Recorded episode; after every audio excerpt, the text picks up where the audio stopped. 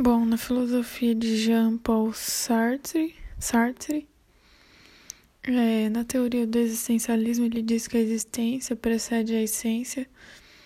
Também diz que não é a essência primordial do ser, que não é uma essência ou substância que define o ser humano. O homem ele traça o seu próprio destino por meio de seus projetos de vida. A ausência de uma essência a priori, que é prévia, tem como consequência imediata o que? A liberdade segundo ele.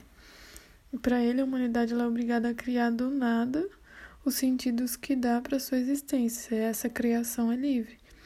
Então, estamos condenados a ser livres. Então, nós damos sentidos às coisas que não podem existir realmente. Então, a consciência da liberdade gera angústia. Porque você toma consciência que você é responsável por suas escolhas e não as consequências. Não, você toma consciência que você é responsável por suas escolhas e pelas consequências dela. Então, essa liberdade ela gera responsabilidade, pois nós fazemos nossas escolhas. Então, não importa o que fizeram conosco, importa o que faremos do que fizeram conosco.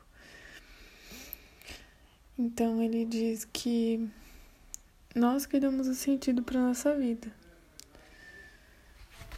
Que a gente que escolhe o que a gente pensa sobre tal coisa e o que acontece com a gente.